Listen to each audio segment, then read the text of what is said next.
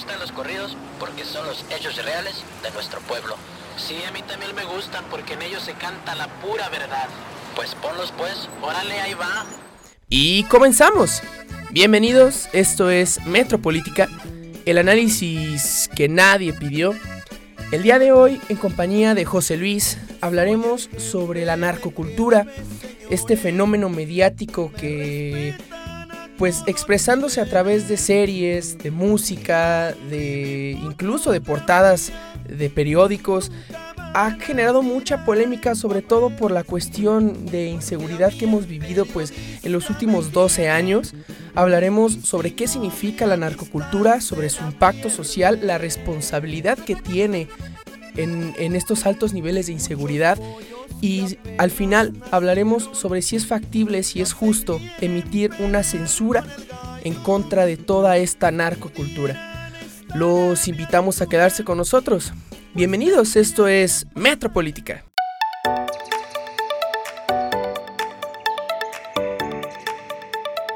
Y bueno, José Luis, bueno, primero, bonito día. ¿Cómo estás? bonito día a todos los que nos están escuchando. No me extrañen más, ya llegué. Ya, estoy de vuelta.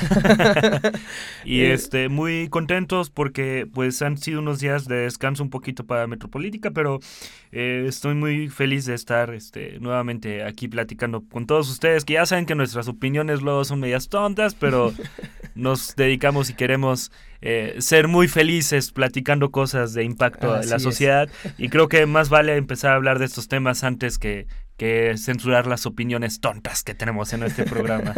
y, han sido días de descanso para Metropolítica, pero no para nosotros, ¿eh? Han sido días muy agitados. Semanas agitadas, este, muchas tareas, muchas cosas en la escuela, pero sobre todo, ¿sabes? Y muy contento porque ha habido este, diversos programas dentro de la Universidad Autónoma Metropolitana, eh, como un coloquio en materia penal, este, de repente hay cursos en otras materias, recorridos y más. Entonces, este, bastante agradecidos con la escuela, con la universidad y bastante interesantes interesante todo lo que está proponiendo en algunas materias, como te digo que es la penal, que, que hubo un este coloquio realmente muy, muy interesante con aspectos eh, súper interesantes para quienes estudiamos el ámbito penal, el derecho penal, eh, de por sí ya interesante, pero para quienes no y para quienes tuvieron la oportunidad de asistir fue eh, grandioso, realmente. grandioso. Así es, una felicitación y un agradecimiento a la Universidad Autónoma Metropolitana. Patrocínenos, demen dinero, por favor. bueno, José Luis, comencemos el tema del día de hoy, la narcocultura. Toda esta serie de manifestaciones culturales, mediáticas, que pues no son nuevas. Me parece que, ya llevamos muchísimos años con, pues, con este tema. Eh, pero, ¿qué significa la narcocultura? Pues, eh, yo creo que tiene tanto tiempo como lo tiene el auge de las drogas sintéticas. Mm, eh, dentro de la comunidad latinoamericana. Y hablo de latinoamericano porque no solo es un fenómeno de Latinoamérica, sino que un fenómeno global. Sin embargo, el hecho de que haya eh, empezado a desarrollarse en Latinoamérica, pues tiene mucho que ver con este auge de, de la exportación de drogas, eh, desde las sintéticas hasta las que no realmente, como es la cocaína, que no estoy muy seguro de cuán sintético puede ser, porque pues sabemos que viene de, de, hojas, ¿no? que viene de, de, La, cocaína en sí es sintética, eh, pero la hoja de coca y sus efectos, porque pues de hecho son, son diferentes los efectos que tiene la coca y la cocaína. Y la cocaína, sí, exactamente. Bueno, pero el punto aquí es que yo pienso que esta como movimiento cultural ha Porque surgido. Lo es, es un movimiento cultural. Ha, surgido desde, desde que empezó pues toda esta onda de Pablo Escobar en Colombia. Y de ahí pues en adelante, ¿no? Ya como que este, en México empezó a desarrollarse con diferentes capos muy interesantes la historia de muchos de ellos, porque eh, pues la mayoría viene desde abajo, ¿no? Como que es una parte de la narcocultura, el hecho de pensar que venir desde abajo va a llevarte a ser uno de los más poderosos del mundo, como lo puede ser, pues no sé si en ese momento el Chapo, pero creo que me atrevería a decir que sí por todo el legado que ha dejado. Pero, este, bueno, en sí la, la narcocultura eh, es hablar del auge de productos que versan sobre el narcotráfico en el mundo de la literatura, la música, el cine, el arte en general y sus raíces en la sociedad. Eh, hay una doctora que se llama Victoria Borso, Borso, es que no, no sé si lo estoy diciendo es que los nombres extranjeros, de por sí el inglés no se me da, las, este, los nombres extranjeros eh, de otros idiomas, pues, peor. Y este, que habla que se tiene que entender como dos caras de la narcocultura, que es el narcotráfico como en sí mismo eh, y cómo este impacta, digamos, en la sociedad, pero además cómo tiene ese ingrediente cultural a, partir de todas estas manifestaciones que ya te había comentado, ¿no? Como lo es el arte, que es en general como la parte en la que más afecta y de la que más este eh, impacto tiene una sociedad. Entonces entendería la narcocultura como ese doble aspecto del impacto narcotráfico, pero también cómo se va enraizando en, en, el, en las artes, ¿no?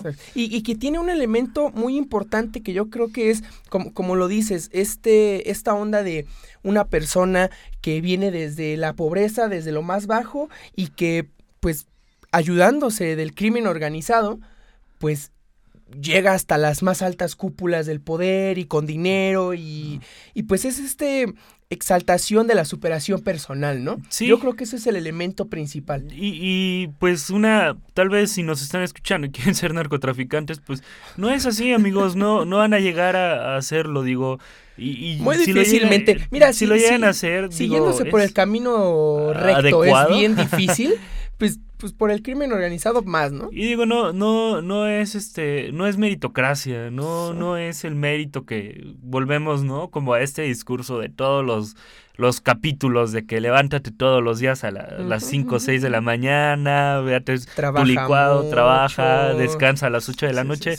la verdad la vida no es así, como que hemos perdido mucho este, esta esencia que tiene la vida de reflexión, de autocrítica, eh, de muchas eh, cosas que rodean y que hacen que el ser humano sea ser humano por eso. Se ha perdido porque desafortunadamente, y hay que decirlo, no voy a, hoy, hoy voy a retomar mi espíritu marxista. Y voy a, ya lo extrañábamos todos. Sí, ya lo sé. Y voy a, y voy a retomar el punto de Marx, ¿no? La economía define todo el mundo, toda la cultura, la política, la sociedad. Eh, entonces, realmente el narcotráfico se trata eh, más específicamente en tiempos de la globalización de un fenómeno económico, más que cultural y más que político y más que lo que quieras, porque está definido por la economía. Si las drogas no tuvieran dinero, no estaríamos hablando en este momento de narcocultura, de, narcopolítica, también me podría. Y que también yo creo que eh, aunando a esto, eh, esta responsabilidad del modelo económico en el que vivimos, pues también es, si hubiera, si hubiera trabajo, si hubiera seguridad social, si hubiera estabilidad social, si, si las condiciones económicas fueran mejores, pues yo creo que la gente en primer lugar no tendría que andar recurriendo al crimen organizado, en este caso al narcotráfico, para salir adelante, ¿no? Y, y por lo tanto, pues no habría ninguna exaltación a las personas que, que, suben su nivel económico, su nivel socioeconómico a raíz del narcotráfico. No, y la otra, ¿no? O sea, tendríamos un paradigma distinto acerca de lo que es, pues, las drogas, ¿no? O sea, no sería visto como... Cierto. Como las drogas está todo mal, está mal, está mal, cierto, Cierto. está mal, está mal, no está mal, está, coma mal, está mal. Está con acento. es que hace hambre. Sí, ya sé, es temprano hoy. Sí necesitamos desayunar. Este, pero bueno, entonces, eh, en, en ese sentido, sí me gustaría como resaltar ese hecho, ¿no? Eh, tal vez tendríamos otro paradigma de lo que son las drogas. Cierto. Y tal vez las drogas con fines recreativos, pues tendrían como un contexto totalmente distinto, podrían tomarse, de hecho, hasta eh, en los aspectos medicinales, en, en muchísimos aspectos que tiene, pues, como tal eh, el paradigma el paradigma de las drogas. Y rápidamente, José Luis, hablemos ahora sobre el impacto social de la narcocultura ya en general, ¿no? O sea, en, en, primer lugar, pues dejar en claro algunos ejemplos, ¿no? Pues están los narcocorridos en la música, están las narcoseries, están películas como, no sé, El Infierno podría ser. pero es más ilustrativa, ¿no? es, un, poquito más... ilustrativa, sin embargo, pues eh, recrea de cierta medida, pues, eh, este camino de las personas en el, en, el narcotráfico y cómo cómo va en, escalonada su vida, ¿no? Sí, claro. ¿Y cuál es el impacto que genera todo pues, Pues tenemos, mira, yo este ayer precisamente hablando del coloquio, este, estaba escuchando algo que me gustaría relacionarlo en ese momento. Okay. Eh, la profesora, la doctora Is, este, Rocío Santillán, que es una maestra para mí que es muy buena. A quien mandamos un caluroso saludo y esperamos tenerla pronto. Aquí pronto, sí. Cierto. Este, es una persona feminista, entonces todo el aspecto penal lo ve desde el ámbito, digamos, de perspectiva de género. Lo cual es grandioso en un sistema totalmente patriarcal en el que eh, tenemos muchos problemas en ese aspecto, ¿no? Pero bueno, ella se dedica a esa labor social, digamos, de, de, tratar de introducir la perspectiva de género a los diferentes matices que tiene la aplicación de la justicia. Eh, hablaba otra, una magistrada, que la verdad no recuerdo su nombre en ese momento, lo voy a buscar, pero decía, ¿sabes? O sea, la doctora se está enfocando, la doctora Iris se está enfocando en proteger a las mujeres, en proteger esta eh, cuestión de la perspectiva de género, pero hay una parte que está vulnerada de una manera increíble, que es la niñez, la niñez y la adolescencia. Desafortunadamente, eh, bueno, aquí tendríamos que entrar en otros aspectos como la capacidad de razonamiento, digamos, la, eh, esa maduración este, tanto del cuerpo como intelectual, como en diferentes aspectos, eh, y habla, ¿no? Que el intelecto tal vez y, la, un intelecto maduro te puede desarrollar hasta los 25 años, ¿no? O sea, tal vez no es lo mismo en todos los casos, pero es como un aproximado. En México, la, la, la edad, digamos, ya que tenemos que la ley eh, norma que sea donde ya tienes capacidad de ser sujeto de derechos, digamos, de una manera eh, distinta, son los 18 años. Entonces, eh, quiero hablar de esto porque todas las series que están provocando daños han sido principalmente dirigidas para personas adultas. Ahora, esto no ha tenido, digamos, una restricción y la sociedad lo ha tomado de la peor manera posible y desafortunadamente tenemos a los niños en este momento viendo series de narcocultura, escuchando narcocorridos, este, eh, pinturas del narco, eh, arte del, del narco, ¿no? Arconarte, voy a decir. Narcoarte, lo dije. Narcoarte. Narcoarte, sí. Entonces, este, Desafortunadamente son ellos, eh, los chicos, que la mayoría son de clase media y de ahí para abajo, o sea, no tenemos realmente una educación tan buena en nuestro país. Entonces es a quien les llega todos estos problemas, ¿no? Y es un problema... Les absorben más todo. Sí, sí, es un problema enorme. Cierto. Eh, Solo por, poner un ejemplo, ¿no? Este sacó el 18 de septiembre el Universal una nota diciendo tal cual una, una cosa que, que me gusta, eh, no, que no me gusta más bien, pero que está englobado en una frase muy interesante. Los cárteles del narcotráfico en México están reclutando a quienes tienen más necesidad y son muy vulnerables. Cierto. Los niños y jóvenes. Y es que toda la narcocultura, el impacto que tiene en la sociedad es la normalización de la violencia en, los, en la escala en el que el narcotráfico puede hacerla. Por supuesto. Eh, el, narcotráfico, pues, es este sumamente violento, ¿no? O sea, eh, la guerra entre los cárteles, y no solo la guerra entre los cárteles, entre los cárteles y la sociedad civil, y la sociedad, eh, digamos, entre los cuerpos este, eh, de policía y del ejército, desde que se declaró la guerra contra el narcotráfico, como que empezó esta tendencia a ser más visible de una manera en que decíamos, no manches, o sea, está ocurriendo cosas impresionantes. Y tú lo decías, ¿no? Ahí tenemos la película de Infierno, que vas a verla, para darte una idea de cómo trabajan los, los, este, los grupos del crimen organizado. Y es, y es cierto lo que dices, como que antes de esta llamada guerra contra el narco, es decir, en gobiernos, por ejemplo, en el de Fox o, y anteriores, pues la narcocultura no era tan visible porque los problemas con el narco y lo que producía el narco no era tan visible. ¿No? Vivíamos en esta burbujita donde los pactos con el narco pues encerraban todo lo que el, narco eh, significaba y ahora a partir de Calderón pues ha explotado todo y vemos quiénes son, qué representan y, hasta dónde pueden llegar. José Luis, vamos a la primera pausa. Antes, antes solo, solo un aspecto que también creo que es un elemento crucial en ese, digamos, desconocimiento.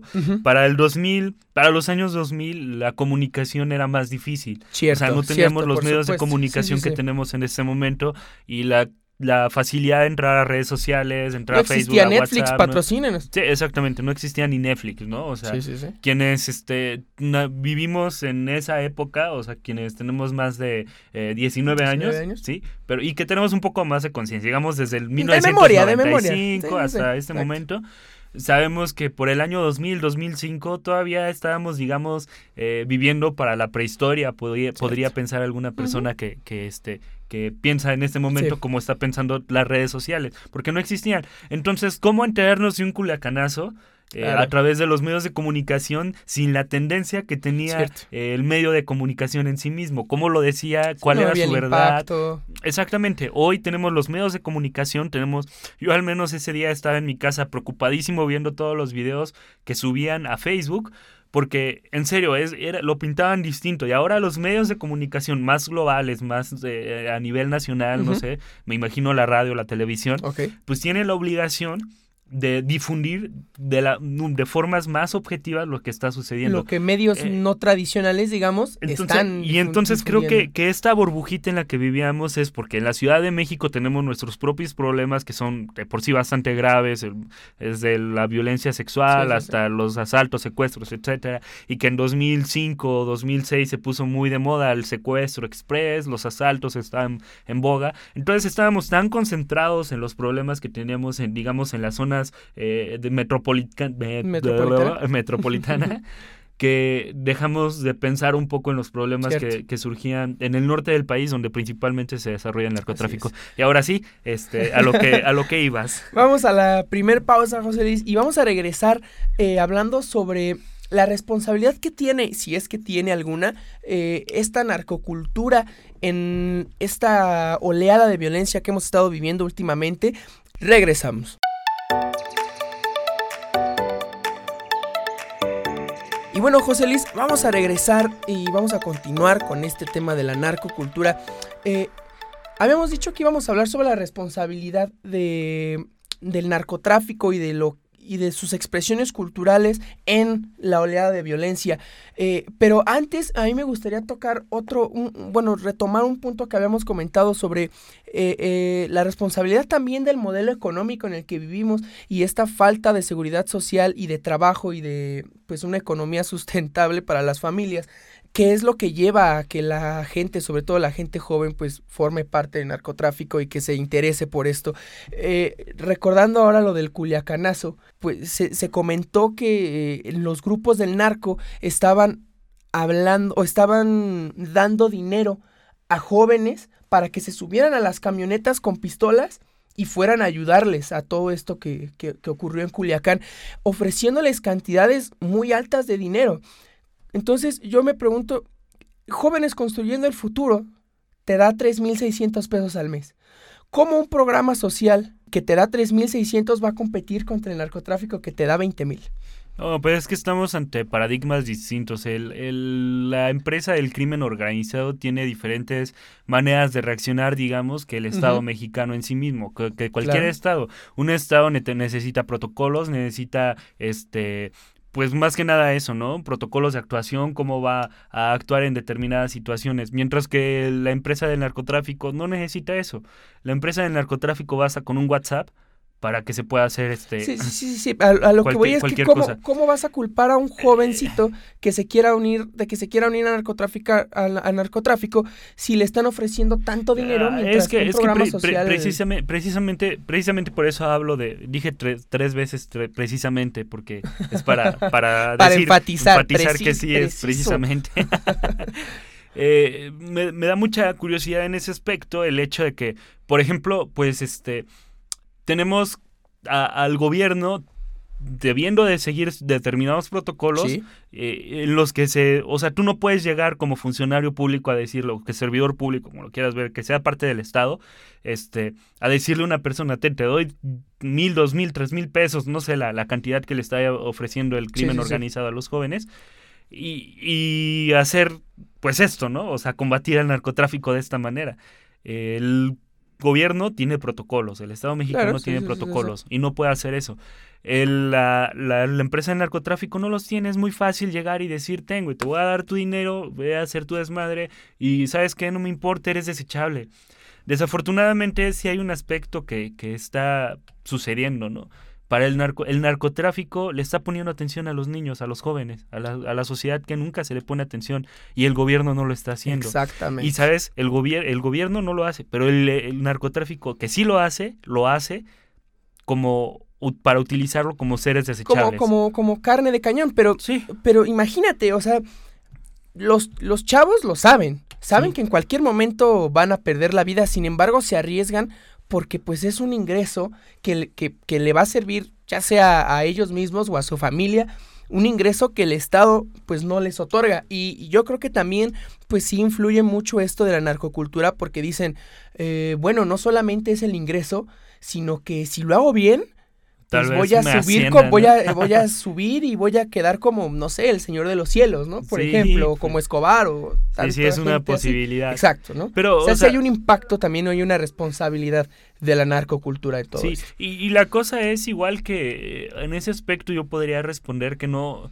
no esperemos que un programa pueda atender ese problema que ha estado ahí por años y años y años y que de la buena de, de las de la De buenas buenas a primeras. primeras venga a terminarlo, ¿no? A terminar el problema de fondo. Yo creo que es un, pro- un, un programa que si se aplica con los estándares bien aplicados, que eso es distinto a lo Que ese es está el problema también, es lo ¿eh? que es lo que no está haciendo bien la cuarta transformación, pero bueno, exacto. si ese programa se aplica de las maneras adecuadas, yo creo que a largo plazo, a mediano largo plazo, sería un programas que ayuden muchísimo a evadir este tipo de, de, de acciones, de, de, de haceres. Pero el hecho de que no se esté aplicando correctamente y el hecho de que necesitamos políticas que atiendan inmediatamente el, el- el problema del narcotráfico, este, pues ya es distinto, ¿no? Ya lo mete en un, en un matiz distinto. Sin embargo, yo creo que Jóvenes Construyendo el Futuro tiene eh, muy... Mi proyección es que es un buen programa, Sí. un programa que puede sacar muchos problemas adelante y que... Como este, muchos programas de la cuarta, tra- cuarta transformación están muy bonitos en el papel, pero, Pero como ya, ya, dijimos, sí, ha- no han habido problemas en las en malos estándares, malos este, protocolos, ¿no? De nuevo, al llegar a la mala sistematización Ajá, exacto, también, todo. mala recolección, Y- todo. y, sí. entramos en la responsabilidad de la narcocultura Sí. en este tipo de, de acciones, ¿no? De qué hacer. Porque encontramos que entonces, como lo dices, ¿no? El niño ya no se siente nada más motivado por el hecho de, de lo dinero. económico, sino que ahora se siente motivado porque gracias a que vio la serie del Chapo, del Señor de los Cielos, de Rosario Tijeras, etcétera, etcétera, etcétera. Gracias a eso ahora el niño cree que si hace las cosas bien, va a llegar a un puesto muy alto y va a tener mucho dinero, va a tener muchas mujeres, va a tener muchas fiestas, va a tener alcohol, va a tener eh, los placeres. Sus plebitas, güey. Entonces, este, pues responsabilidad yo creo que totalmente de- del crimen organizado, de la narcocultura en general. Sí, bueno, pongámoslo así, no es responsabilidad del crimen organizado, ¿eh? Porque el crimen organizado no produce y bueno, quién sabe si las financie, quién sabe, pero no son ellos quienes realizan estas series, quienes Sí, sí. realizan La narcocultura, ¿no? Exactamente, ¿no? O sea, ellos eso. son la inspiración, Sí. pero son los artistas quienes inspirados Ah, bueno, en pero esta- es esta responsabilidad también, porque no existirían las series. Eh, Si no existiera de- el si no narco, existiera el pero narco. de pero ahora, ¿de idea quién es la culpa de que existe el narco? al sistema productivo, ¿no? O sea, las series venden. Sí, sí, las, por- las por series venden mucho. Pero a y ver, muy o sea, bien. Pero a ver, el narcotráfico no es el responsable de que exista la narcocultura. No. ¿Quién es el responsable de que exista el narco? Pues fíjate que no lo sé, ¿eh? O sea, el hecho en sí mismo... En primer lugar, que la- sean la- ilegales las drogas. eh, En pues, primer lugar, ¿no? Porque pues, no, no lo sé. Yo nada... me- o sea, sí pues es que si, todas punto. las drogas en el, si todas las existentes fueran legales, pues ¿por qué existiría un narcotráfico? Sí, eso. ¿Qué digo? No, tal vez eh, Pero- pero legalizarlas todas no sea lo mejor, Pero, pero, yo pensaba más bien en el hecho de que, este, por ejemplo, existen estas, este, es que es- y es- se conjuga todo, ¿no? Por Sí. ejemplo, desde la sociedad así, desde el punto de vista como machista, patriarcal, en el que, pues, la aspiración de muchos jóvenes es ir a fiestas, tener mujeres, este, tener relaciones con mujeres, ser alcohólicos, Sí. etcétera, etcétera. Pues es que ese tipo de cosas las lleva a cabo lo, lo- quienes integran el crimen organizado, la delincuencia organizada específicamente en el narcotráfico. Entonces, en sí mismo creo que la narcocultura comienza desde ese punto, ¿no? Que el ser una cuestión desde las aspiracional. aspiraciones Ajá. de la juventud. Exactamente. Entonces, este... Y eso ya es cultural, sí, ¿no? Eso ya es... O sea, yo creo que el alcohol y las fiestas y todo eso, pues no tienen nada que ver con el narco en primer lugar. Pero sí con la cultura. sí es algo mexicano. Sí, o sea, tal cual, o tú lo has dicho, no, ¿no? mexicano nada más. Y lo, me lo decía una, este, una amiga de mi novia, me lo decía, se fue a Europa. Saludos. Y decía, no lo hacen saber en Europa, somos latinoamericanos y los latinos bailamos, rumbeamos, hacemos cuánta cosa, no, somos fiesta. Pendejo, ¿no? Somos fiesta.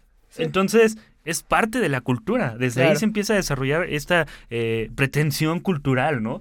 Y creo que eso es, este, por eso, por eso lo decía, ¿no? El hecho de que quienes están dentro del narcotráfico empiecen a llevar sus fiestas, mujeres que pues no son mujeres cualquiera, tampoco hay que mm, decirlo, y no lo hablo en una, en un sentido despectivo para nada, sino que son mujeres en un estereotipo específico. Entonces. Y con necesidades específicas y que tienen como esta necesidad de salir también adelante y lo hacen pues a través de la prostitución, de. No, y, y este, una cosa, ¿no? O sea, yo escuché que decían en un reportaje, a las mujeres las encuentras muertas tres días después porque el narco le compra las nalgas, les compra las chichis, les compra todo, los pechos, eso de las chichis es muy corriente.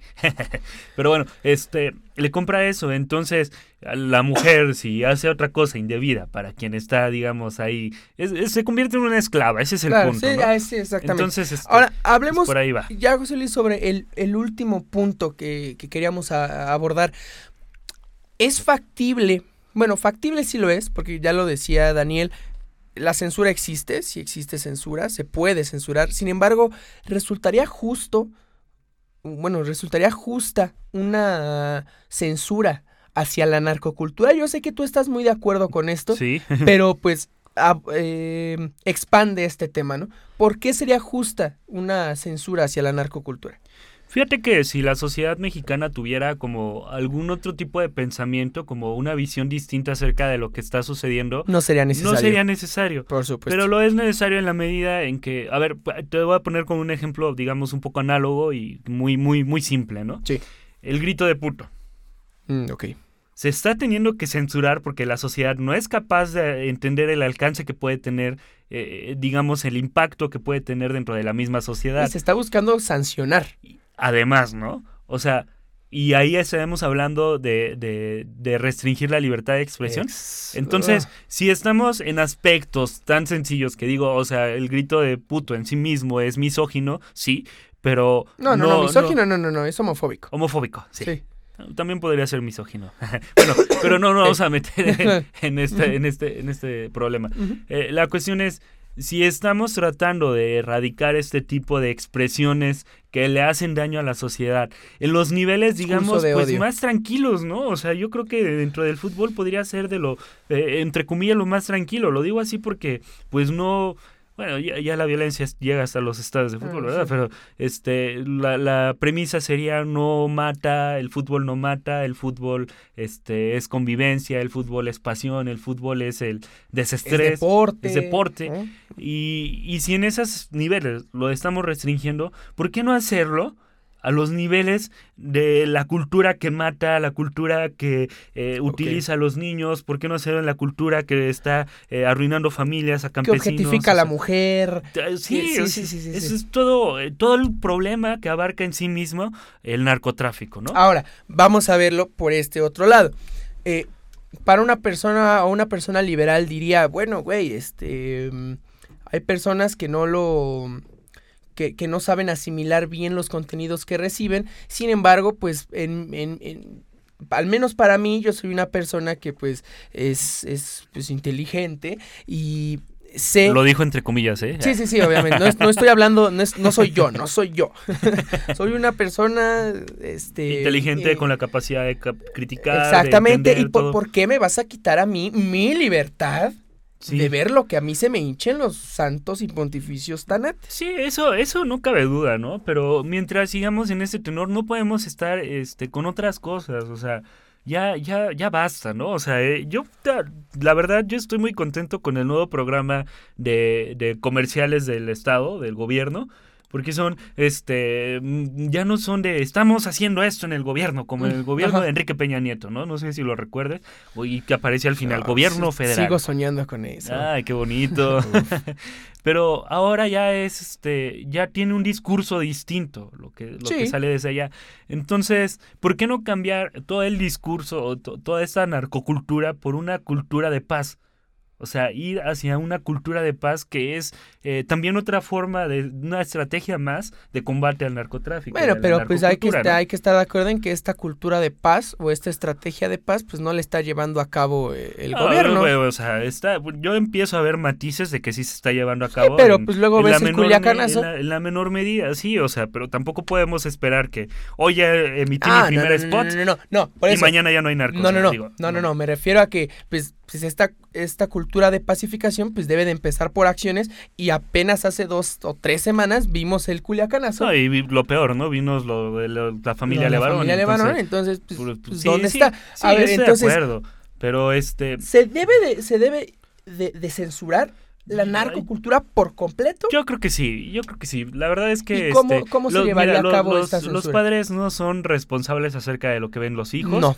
Eh, que creo que desde por, desde por ese punto deberíamos también empezar a implementar políticas públicas para responsabilizar, hacer responsables a los papás de los que están viendo los niños. Primera. Sí, nosotros, por ejemplo, pasamos nuestra adolescencia con el boom del Internet, ¿no? Sí. Con, este inicio de YouTube y todo y esto. eran cosas pues, tontas, ¿no? que Veíamos. Sí, realmente la caída de Edgar y sí, Sí, sí, sí, a Whatever Tomorrow. Sí, y que pues al final de cuentas el güey sí era súper mal hablado. Sí, claro. Pero no se salía tanto de los estándares, digamos, Y no daba malos valores, ¿no? O sea, no te no te enseñaba a ser un pinche irrespetuoso o a hacer cosas ilegales. Más bien actuaba un poco con sarcasmo, ¿no? como con... saludos. Con comedia, pues es comedia, ¿no? O sea, al final de cuentas, como que su final era, digo, ya ahorita ver tu morro parece que pasó a la historia. Ya, ya, ya. Ya se acabó. Pero este... Ahora tenemos a Cayo de Hacha. Gracias.